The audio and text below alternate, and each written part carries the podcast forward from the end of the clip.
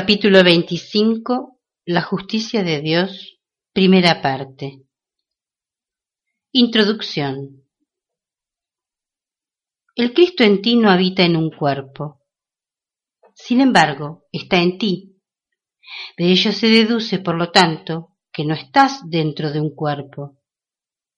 Lo que se encuentra dentro de ti no puede estar afuera, y es cierto que no puedes estar aparte de lo que constituye el centro mismo de tu vida. Lo que te da vida no puede estar alojado en la muerte, de la misma manera en que tú tampoco puedes estarlo.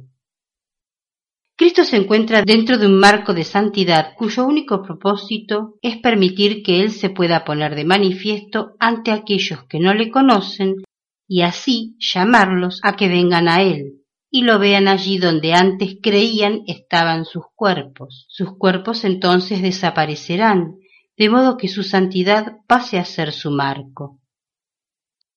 Nadie que lleve a Cristo dentro de sí puede dejar de reconocerlo en ninguna parte, excepto en cuerpos. Pero mientras alguien crea estar en un cuerpo, Cristo no podrá estar donde él cree estar, y así lo llevará consigo sin darse cuenta, pero no lo pondrá de manifiesto. Y de este modo no reconocerá dónde se encuentra. El Hijo del Hombre no es el Cristo resucitado.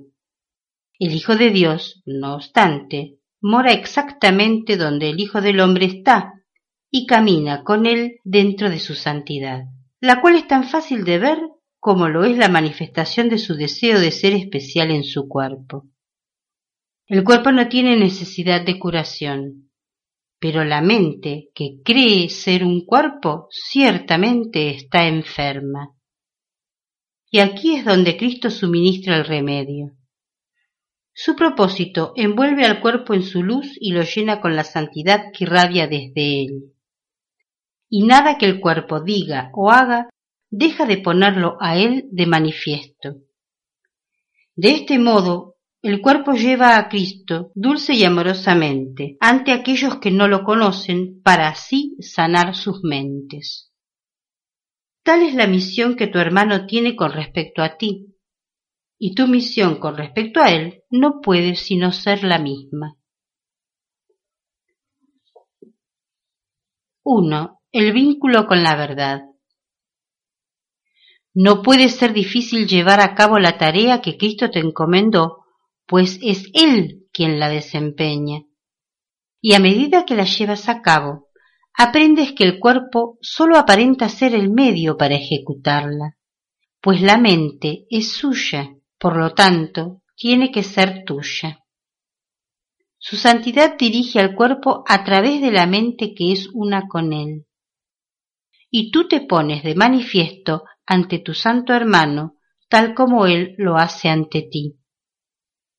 He aquí el encuentro del Santo Cristo consigo mismo, donde no se percibe ninguna diferencia que se interponga entre ninguno de los aspectos de su santidad, los cuales se encuentran, se funden y elevan a Cristo hasta su Padre, íntegro, puro y digno de su amor eterno. ¿De qué otra manera podrías poner de manifiesto al Cristo en ti, sino contemplando la santidad y viéndolo a Él en ella? La percepción te dice que tú te pones de manifiesto en lo que ves. Si contemplas el cuerpo, creerás que ahí es donde te encuentras tú. Y todo cuerpo que veas te recordará a ti mismo tu pecaminosidad, tu maldad, pero sobre todo tu muerte. ¿No aborrecerías e incluso intentarías matar a quien te dijese algo así? El mensaje y el mensajero son uno, y no puedes sino ver a tu hermano como te ves a ti mismo.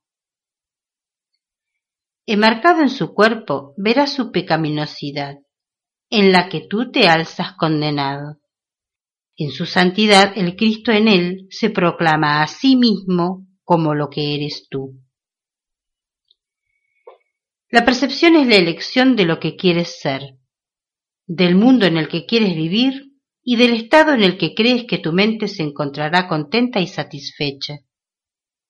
La percepción elige donde crees que reside tu seguridad, de acuerdo con tu decisión. Te revela lo que eres tal como tú quieres ser. Y es siempre fiel a su propósito, del que nunca se aparta, y no da el más mínimo testimonio de nada que no esté de acuerdo con el propósito de tu mente.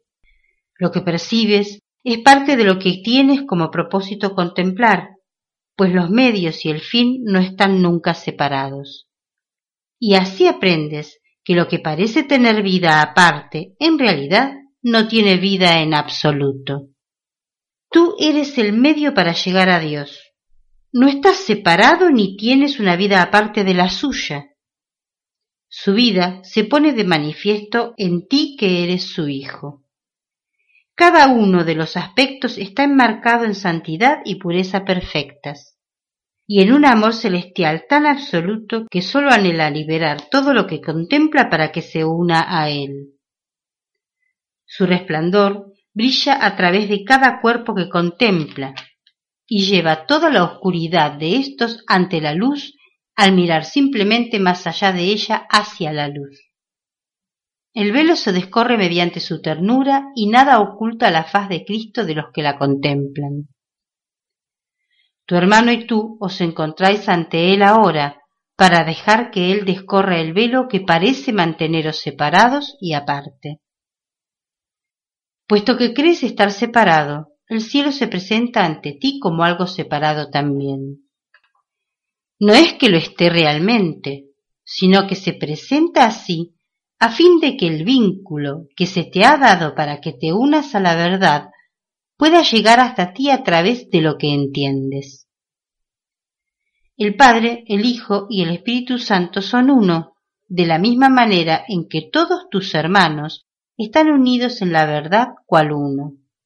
Cristo y su Padre jamás han estado separados, y Cristo mora en tu entendimiento, en aquella parte de ti que comparte la voluntad de su Padre. El Espíritu Santo es el vínculo entre la otra parte, el demente y absurdo deseo de estar separado, de ser diferente y especial, y el Cristo, para hacer que la unicidad le resulte clara a lo que es realmente uno. En este mundo esto no se entiende, pero se puede enseñar. El Espíritu Santo apoya el propósito de Cristo en tu mente, de forma que tu deseo de ser especial pueda ser corregido allí donde se encuentra el error. Debido a que su propósito sigue siendo el mismo que el del Padre y el del Hijo, Él conoce la voluntad de Dios, así como lo que tú realmente quieres. Pero esto sólo lo puede comprender la mente que se percibe a sí misma como una, y que consciente de que es una, lo experimenta así. La función del Espíritu Santo es enseñarte cómo experimentar esta unicidad, qué tienes que hacer para experimentarla y a dónde debes dirigirte para lograrlo. De acuerdo con esto, se considera al tiempo y al espacio como si fueran distintos, pues mientras pienses que una parte de ti está separada, el concepto de una unicidad unida cual una sola no tendrá sentido es obvio que una mente así de dividida jamás podría ser el maestro de la unicidad que une a todas las cosas dentro de sí. Y por lo tanto, lo que está dentro de esta mente y en efecto une a todas las cosas, no puede sino ser su maestro. Él necesita, no obstante, utilizar el idioma que dicha mente entiende, debido a la condición en que esta mente cree encontrarse y tiene que valerse de todo lo que ella ha aprendido para transformar las ilusiones en verdad y eliminar todas tus falsas ideas acerca de lo que eres, a fin de conducirte allende la verdad que se encuentra más allá de ellas. Todo lo cual puede resumirse muy simplemente de la siguiente manera. Lo que es lo mismo no puede ser diferente, y lo que es uno no puede tener partes separadas. 2. El que te salva de las tinieblas. ¿No es evidente que lo que perciben los ojos del cuerpo te infunde miedo? Tal vez pienses que aún puedes encontrar en ello alguna esperanza de satisfacción. Tal vez tengas fantasías de poder alcanzar cierta paz y satisfacción en el mundo tal como lo percibes. Mas ya tiene que ser evidente para ti que el desenlace es siempre el mismo. A pesar de tus esperanzas y fantasías, el resultado final es siempre la desesperación. Y en esto no hay excepciones ni nunca las habrá. Lo único de valor que el pasado te puede ofrecer es que aprendas que jamás te dio ninguna recompensa que quisieses conservar. Pues sólo así estarás dispuesto a renunciar a él y a que desaparezca para siempre. ¿No es extraño que aún abrigues esperanzas de hallar satisfacción en el mundo que ves? Pues se mire como se mire, tu recompensa en todo momento y situación no ha sido sino miedo y culpabilidad. ¿Cuánto tiempo necesitas para darte cuenta de que la posibilidad de que esto cambie no justifica el que sigas posponiendo el cambio que puede dar lugar a algo mejor? Pues una cosa es segura. La manera en que ves y has estado viendo por largo tiempo no te ofrece nada en que basar tus esperanzas acerca del futuro, ni indicación alguna de que vayas a tener éxito. Poner tus esperanzas en algo que no te ofrece ninguna esperanza no puede sino hacerte sentir desesperanzado. No obstante, la desesperanza es tu elección y persistirá mientras sigas buscando esperanzas allí donde jamás puede haber ninguna. Mas no es cierto también que aparte de esto has encontrado alguna esperanza, un cierto vislumbre, inconstante y variable, aunque levemente visible, de que está justificado tener esperanzas basándote en razones que no son de este mundo. Sin embargo, tu esperanza de todavía poder encontrar esperanzas en este mundo te impide abandonar la infructuosa e imposible tarea que te impusiste a ti mismo.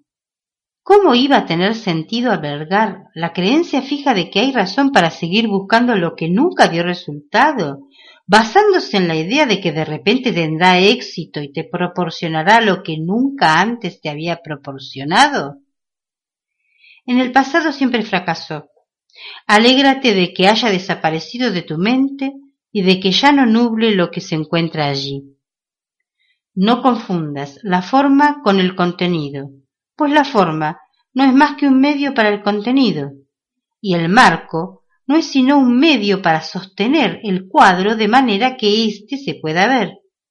Pero el marco que oculta el cuadro no sirve para nada. No puede ser un marco si eso es lo que ves. Sin el cuadro, el marco no tiene sentido, pues el propósito de éste es realzar el cuadro, no a sí mismo.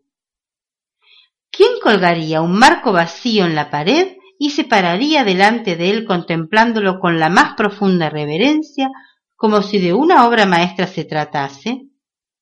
Mas si ves a tu hermano como un cuerpo, eso es lo que estás haciendo.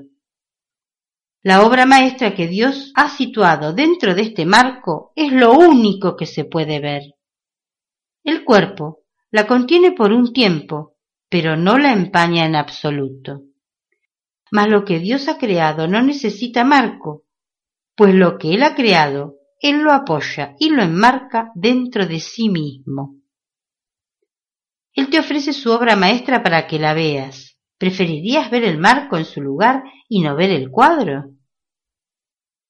El Espíritu Santo es el marco que Dios ha puesto alrededor de aquella parte de Él que tú quisieras ver como algo separado. Ese marco, no obstante, está unido a su Creador y es uno con Él y con su obra maestra. Ese es su propósito, y tú no puedes convertir el marco en el cuadro solo porque elijas ver el marco en su lugar. El marco que Dios le ha proporcionado apoya únicamente su propósito, no el tuyo separado del suyo. Es ese otro propósito que tienes lo que empaña el cuadro y lo que, en lugar de éste, tiene al marco en gran estima. mas Dios ha ubicado su obra maestra en un marco que durará para siempre, después de que el tuyo se haya desmoronado y convertido en polvo. No creas, no obstante, que el cuadro será destruido en modo alguno. Lo que Dios crea está a salvo de toda corrupción y permanece inmutable y perfecto en la eternidad. Acepta el marco de Dios en vez del tuyo y verás la obra maestra. Contempla su belleza y entiende la mente que la concibió. No en carne y hueso, sino en un marco tan bello como ella misma. Su santidad ilumina la impecabilidad que el marco de las tinieblas oculta y arroja un velo de luz sobre la faz del cuadro que no hace sino reflejar la luz que desde ella se irradia hacia su creador. No creas que por haberla visto en un marco de muerte esta faz estuvo jamás nublada. Dios la mantuvo a salvo para que pudieses contemplarla y ver la santidad que Él le otorgó. Vislumbra dentro de la oscuridad al que te salva de las tinieblas y entiende a tu hermano tal como te lo muestra la mente de tu Padre. Al contemplarlo, Él emergerá de las tinieblas y ya nunca más verá la oscuridad. Las tinieblas no lo afectaron, como tampoco te afectaron a ti, que lo extrajiste de ellas para poderlo contemplar. Su impecabilidad no hace sino reflejar la tuya, su mansedumbre se vuelve tu fortaleza, y ambos miraréis en vuestro interior gustosamente y veréis la santidad que debe estar ahí por razón de lo que viste en él. Él es el marco en el que está montada tu santidad, y lo que Dios le dio tuvo que habérsete dado a ti. Por mucho que Él pase por alto la obra maestra en sí mismo y vea solo un marco de tinieblas, tu única función sigue siendo ver en Él lo que Él no ve. Y al hacer esto, compartes la visión que contempla a Cristo en lugar de la muerte. ¿Cómo no iba a complacer al Señor de los cielos que aprecie su obra maestra? ¿Qué otra cosa podría hacer sino darte las gracias a ti que amas a su Hijo como Él lo ama? ¿No te daría a conocer su amor sólo con que te unieses a Él para alabar lo que Él ama? Dios ama la creación como el perfecto Padre que es y de esta manera su alegría es total cuando cualquier parte de él se une a sus alabanzas y comparte su alegría. Este hermano es el perfecto regalo que él te hace, y Dios se siente feliz y agradecido cuando le das las gracias a su perfecto Hijo por razón de lo que es. Y todo su agradecimiento y felicidad refulgen sobre ti que haces que su alegría sea total junto con él y así tu alegría se vuelve total. Aquellos cuya voluntad es que la felicidad del Padre sea total y la suya junto con la de Él, no pueden ver ni un solo rayo de oscuridad. Dios mismo ofrece su gratitud libremente a todo aquel que comparte su propósito. Su voluntad no es estar solo, ni la tuya tampoco. Perdona a tu hermano y no podrás separarte de él ni de su padre. No necesitas perdón, pues los que son totalmente puros jamás han pecado. Da entonces lo que él te ha dado para que puedas ver que su Hijo es uno y dale gracias a su Padre como él te las da a ti. No creas que sus alabanzas no son para ti también, pues lo que tú das es suyo y al darlo comienzas a entender el don que Él te ha dado. Dale al Espíritu Santo lo que Él le ofrece al Padre y al Hijo por igual. Nada tiene poder sobre ti excepto su voluntad y la tuya, la cual no hace sino extender la suya. Para eso fuiste creado, al igual que tu hermano, quien es uno contigo. Sois lo mismo, tal como Dios mismo es uno al no estar su voluntad dividida. Y no podéis sino tener un solo propósito, puesto que Él os dio el mismo propósito a ambos. Su voluntad se unifica a medida que unes tu voluntad a la de tu hermano, a fin de que se restaure tu plenitud al ofrecerle a Él la suya. No veas en Él la pecaminosidad que Él ve, antes bien, honrale, para que puedas apreciarte a ti mismo así como a Él. Se os ha otorgado a cada uno de vosotros el poder de salvar, para que escapar de las tinieblas a la luz sea algo que podáis compartir, y para que podáis ver como uno solo lo que nunca ha estado separado ni excluido de todo el amor de Dios, el cual da a todos por igual. 3. Percepción y elección. En la medida en que atribuyas valor a la culpabilidad, en esa misma medida percibirás un mundo en el que el ataque está justificado. En la medida en que conozcas que la culpabilidad no tiene sentido, en esa misma medida percibirás que el ataque no puede estar justificado. Esto concuerda con la ley fundamental de la percepción. Ves lo que crees que está ahí y crees que está ahí porque quieres que lo esté. La percepción no está regida por ninguna otra ley que esa. Todo lo demás se deriva de ella para sustentarla y darle apoyo. Esta es la forma que ajustada a este mundo adopta la percepción de la ley más básica de Dios, que el amor crea amor y nada más que amor. Las leyes de Dios no pueden gobernar directamente en un mundo regido por la percepción, pues un mundo así no pudo haber sido creado por la mente para la cual la percepción no tiene sentido. Sus leyes, no obstante, se ven reflejadas por todas partes. No es que el mundo donde se ven reflejadas sea real en absoluto. Es real sólo porque su Hijo cree que lo es. Y Dios no pudo permitirse a sí mismo separarse completamente de lo que su Hijo cree. Él no pudo unirse a la demencia de su Hijo, pero sí pudo asegurarse de que su cordura lo acompañase siempre, para que no se pudiese perder eternamente en la locura de su deseo. La percepción se basa en elegir, pero el conocimiento no. El conocimiento está regido por una sola ley porque sólo tiene un creador.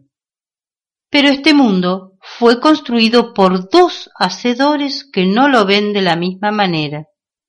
Para cada uno de ellos el mundo tiene un propósito diferente y es el medio perfecto para apoyar el objetivo para el que se percibe. Para aquel que desea ser especial, es el marco perfecto en el que manifestar su deseo, el campo de batalla perfecto para librar sus guerras y el refugio perfecto para las ilusiones que quiere hacer reales. No hay ninguna ilusión que en su percepción no sea válida ni ninguna que no esté plenamente justificada. El mundo tiene otro hacedor, el corrector simultáneo de la creencia desquiciada de que es posible establecer y mantener algo sin un vínculo que lo mantenga dentro de las leyes de Dios, no como la ley en sí conserva el universo tal como Dios lo creó, sino en una forma que se adapte a las necesidades que el Hijo de Dios cree tener. No obstante, error corregido es error eliminado, y de este modo Dios ha seguido protegiendo a su Hijo incluso en su error. En el mundo al que el error dio lugar existe otro propósito porque el mundo tiene otro hacedor que puede reconciliar el objetivo del mundo con el propósito de su creador. En su percepción del mundo, no hay nada que no justifique el perdón y la visión de la perfecta impecabilidad. Nada que pueda ocurrir que no encuentre perdón instantáneo y total. Y nada que pueda permanecer un solo instante para empañar la impecabilidad que brilla inmutable, más allá de los fútiles intentos del especialismo de expulsarla de la mente, donde no puede sino estar, e iluminar al cuerpo en su lugar. Los luceros del cielo no son para que tu mente elija dónde los quiere ver, Si elige verlos en otra parte que no sea su hogar, como si estuviesen arrojando su luz sobre un lugar donde jamás podrían estar, entonces el hacedor del mundo tiene que corregir tu error, pues de otro modo te quedarías en las tinieblas donde no hay luceros. Todo aquel que se encuentra aquí ha venido a las tinieblas, pero nadie ha venido solo, ni necesita quedarse más de un instante, pues cada uno ha traído la ayuda del cielo consigo, lista para liberarlo de las tinieblas y llevarlo a la luz en cualquier momento. Esto puede ocurrir en cualquier momento que él decida, pues la ayuda está aquí, esperando tan solo su decisión. Y cuando decida hacer uso de lo que se le dio, verá entonces que todas las situaciones que antes consideraba como medios para justificar su ira, se han convertido en eventos que justifican su amor. Oirá claramente que las llamadas a la guerra que antes oía son realmente llamamientos a la paz. Percibirá que lo que antes atacó no es sino otro altar en el que puede, con la misma facilidad y con mayor dicha, conceder perdón. Y reinterpretará cualquier tentación simplemente como otra oportunidad más de ser feliz. ¿Cómo podría ser que una percepción errónea fuese un pecado? Deja que todos los errores de tus hermanos sean para ti únicamente una oportunidad más de ver las obras del ayudante que se te dio para que vieses el mundo que él construyó en vez del tuyo. ¿Y qué puede estar entonces justificado? ¿Qué es lo que quieres? Pues estas dos preguntas son lo mismo. Y cuando hayas visto que son lo mismo, habrás tomado una decisión, pues ver ambas preguntas como una sola es lo que te libera de la creencia de que hay dos maneras de ver. Este mundo tiene mucho que ofrecerle a tu paz, y son muchas las oportunidades que te brinda para extender tu perdón. Tal es el propósito que encierra para aquellos que desean ver la paz y el perdón descender sobre ellos y ofrecerles la luz. El hacedor del mundo de la mansedumbre tiene absoluto poder para contrarrestar el mundo de la violencia y del odio que parece interponerse entre su mansedumbre y tú. Dicho mundo no existe ante sus ojos perdonadores, y por lo tanto no tiene por qué existir ante los tuyos. El pecado es la creencia fija de que lo que se percibe no puede cambiar. Lo que ha sido condenado está condenado para siempre, al ser eternamente imperdonable. Si entonces se perdona, ello quiere decir que haberse percibido como un pecado tuvo que haber sido un error. Y es esto lo que hace que el cambio sea posible. El Espíritu Santo asimismo sabe que lo que él ve se encuentra mucho más allá de cualquier posibilidad de cambio. Pero el pecado no puede inmiscuirse en su visión, pues ha quedado corregido gracias a ella. Por lo tanto, tuvo que haber sido un error, no un pecado, pues lo que el pecado afirmaba que nunca podría ocurrir, ha ocurrido. El pecado se ataca con castigos y de esta manera se perpetúa, mas perdonarlo es cambiar su estado, de manera que de ser un error pase a ser la verdad. El Hijo de Dios no puede pecar, pero puede desear lo que le haría daño, y tiene el poder de creer que puede ser herido, ¿Qué podría ser todo esto sino una percepción falsa de sí mismo? ¿Y es esto acaso un pecado o simplemente un error? ¿Es perdonable? ¿Necesita él ayuda o condenación? ¿Es tu propósito que él se salve o que sea condenado? No olvides que lo que decidas que él es para ti determinará tu futuro. Pues estás construyendo tu futuro ahora, el instante en el que todo el tiempo se convierte en un medio para alcanzar cualquier objetivo. Elige, pues, pero reconoce que mediante esa elección se elige el propósito del mundo que ves, el cual se justificará. 4. La luz que traes contigo.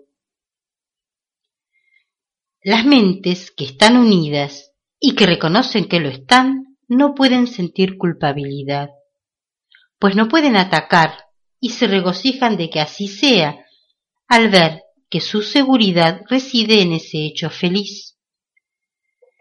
Su alegría radica en la inocencia que ven, y por eso la buscan, puesto que su propósito es contemplarla y regocijarse. Todo el mundo anda en pos de lo que le proporcionaría alegría, según cada uno la define. No es el objetivo en sí lo que varía. Sin embargo, la manera en que se ve el objetivo es lo que determina la elección de los medios y lo que hace que éstos no puedan cambiar a no ser que cambie el objetivo. Si éste cambia, se escogen otros medios, ya que lo que ha de proporcionar felicidad se define de otra manera y se busca de forma distinta. Podría afirmarse, por lo tanto, que la ley básica de la percepción es te regocijarás con lo que veas, pues lo ves para regocijarte. Y mientras creas que el sufrimiento y el pecado te pueden proporcionar alegría, seguirán estando ahí para que los veas. Nada es de por sí perjudicial o beneficioso a menos que así lo desees. Tu deseo es lo que determina los efectos que ha de tener en ti, porque lo elegiste como un medio para obtener esos efectos, creyendo que eran los portadores del regocijo y de la felicidad. Esta ley rige incluso en el cielo. El Hijo de Dios crea para ser feliz, puesto que comparte con su padre el propósito que éste tuvo al crearlo a fin de que su alegría fuese cada vez mayor y la de Dios junto con la suya. Tú que eres el hacedor de un mundo que no es cierto, descansa y haya solas en otro mundo donde mora la paz. Ese es el mundo que le llevas a todos los ojos fatigados y a todos los corazones desfallecidos que contemplan el pecado y entonan su triste estribillo. De ti puede proceder su descanso, de ti puede surgir un mundo cuya contemplación los hará felices y donde sus corazones estarán rebosantes de dicha. De ti procede una visión que se extiende hasta todos ellos y los envuelve con dulzura y luz. Y en este creciente mundo de luz, las tinieblas que ellos pensaban que estaban ahí se desplazan hasta convertirse en sombras lejanas y distantes, que no se recordarán por mucho tiempo una vez que el sol las haya desvanecido. Y todos sus pensamientos malvados, y todas sus esperanzas pecaminosas, sus sueños de culpabilidad y venganza despiadada, y todo deseo de herir, matar y morir, desaparecerán ante el sol que tú traes contigo. ¿No desearías hacer esto por el amor de Dios? ¿Y por ti? Piensa en lo que ello representaría para ti, pues los pensamientos malvados que ahora te atormentan te parecerán cada vez más remotos y alejados de ti. Y esto es así porque el sol que mora en ti ha despuntado para desvanecerlos con su luz. Persisten por un corto tiempo en formas enrevesadas, demasiado distantes como para que se puedan reconocer, y luego desaparecen para siempre. Y en la luz del sol te alzarás sereno, lleno de inocencia y sin temor alguno. Y desde ti el descanso que encontraste se extenderá para que tu paz jamás pueda abandonarte y dejarte desamparado. Aquellos que ofrecen paz a todo el mundo han encontrado un hogar en el cielo que el mundo no puede destruir pues es lo suficientemente grande como para contener al mundo entero dentro de su paz. En ti reside el cielo en su totalidad. A cada hoja seca que cae se le confiere vida en ti. Cada pájaro que jamás cantó cantará de nuevo en ti, y cada flor que jamás floreció ha conservado su perfume y hermosura para ti. ¿Qué objetivo puede suplantar a la voluntad de Dios y a la de su Hijo de que el cielo le sea restituido a aquel para quien fue creado como su único hogar. No ha habido nada ni antes ni después. No ha habido ningún otro lugar, ningún otro estado ni ningún otro tiempo. Nada que esté más allá o más acá. Nada más. En ninguna forma. Esto se lo puedes brindar al mundo entero y a todos los pensamientos erróneos que se adentraron en él y permanecieron allí por un tiempo ¿De qué mejor manera se podría llevar tus propios errores ante la verdad que estando dispuesto a llevar la luz del cielo contigo, según te diriges más allá del mundo de las tinieblas hacia la luz? 5. El estado de impecabilidad. El estado de impecabilidad es simplemente esto. Todo deseo de atacar ha desaparecido de modo que no hay razón para percibir al Hijo de Dios de ninguna otra forma excepto como es. La necesidad de que haya culpabilidad ha desaparecido porque ya no tiene propósito, y sin el objetivo de pecado no tiene sentido. El ataque y el pecado son una misma ilusión, pues cada uno es la causa, el objetivo y la justificación del otro. Por su cuenta, ninguno de los dos tiene sentido, si bien parece derivar sentido del otro. Cada uno depende del otro para conferirle el significado que parece tener. Y nadie podría creer en uno de ellos a menos que el otro fuese verdad, pues cada uno de ellos da fe de que el otro tiene que ser cierto. El ataque convierte a Cristo en tu enemigo y a Dios junto con él. ¿Cómo no ibas a estar atemorizado con semejantes enemigos? ¿Y cómo no ibas a tener miedo de ti mismo? Pues te has hecho daño y has hecho de tu ser un enemigo, y ahora no puedes sino creer que tú no eres tú, sino algo ajeno a ti mismo. Algo distinto, algo eh, que hay que temer en vez de amar. ¿Quién atacaría lo que percibe como simplemente inocente? ¿Y quién que desease atacar podría dejar de sentirse culpable por abrigar ese deseo, aunque anhelase la inocencia. Pues ¿quién podría considerar al Hijo de Dios inocente y al mismo tiempo desear su muerte? Cada vez que contemplas a tu hermano, Cristo se halla ante ti. Él no se ha marchado porque tus ojos estén cerrados. Mas ¿qué podrías ver si buscas a tu Salvador y lo contemplas con ojos que no ven? No es a Cristo a quien contemplas cuando miras de esa manera. A quien ves es al enemigo, a quien confundes con Cristo, y lo odias porque no puedes ver en él pecado alguno, tampoco oyes su llamada suplicante, cuyo contenido no cambia sea cual sea la forma en que la llamada se haga, rogándote que te unas a él en inocencia y en paz. Sin embargo, tras los insensatos alaridos del ego, Tal es la llamada que Dios le ha encomendado que te haga, a fin de que puedas oír en él su llamada a ti, y la contestes devolviéndole a Dios lo que es suyo.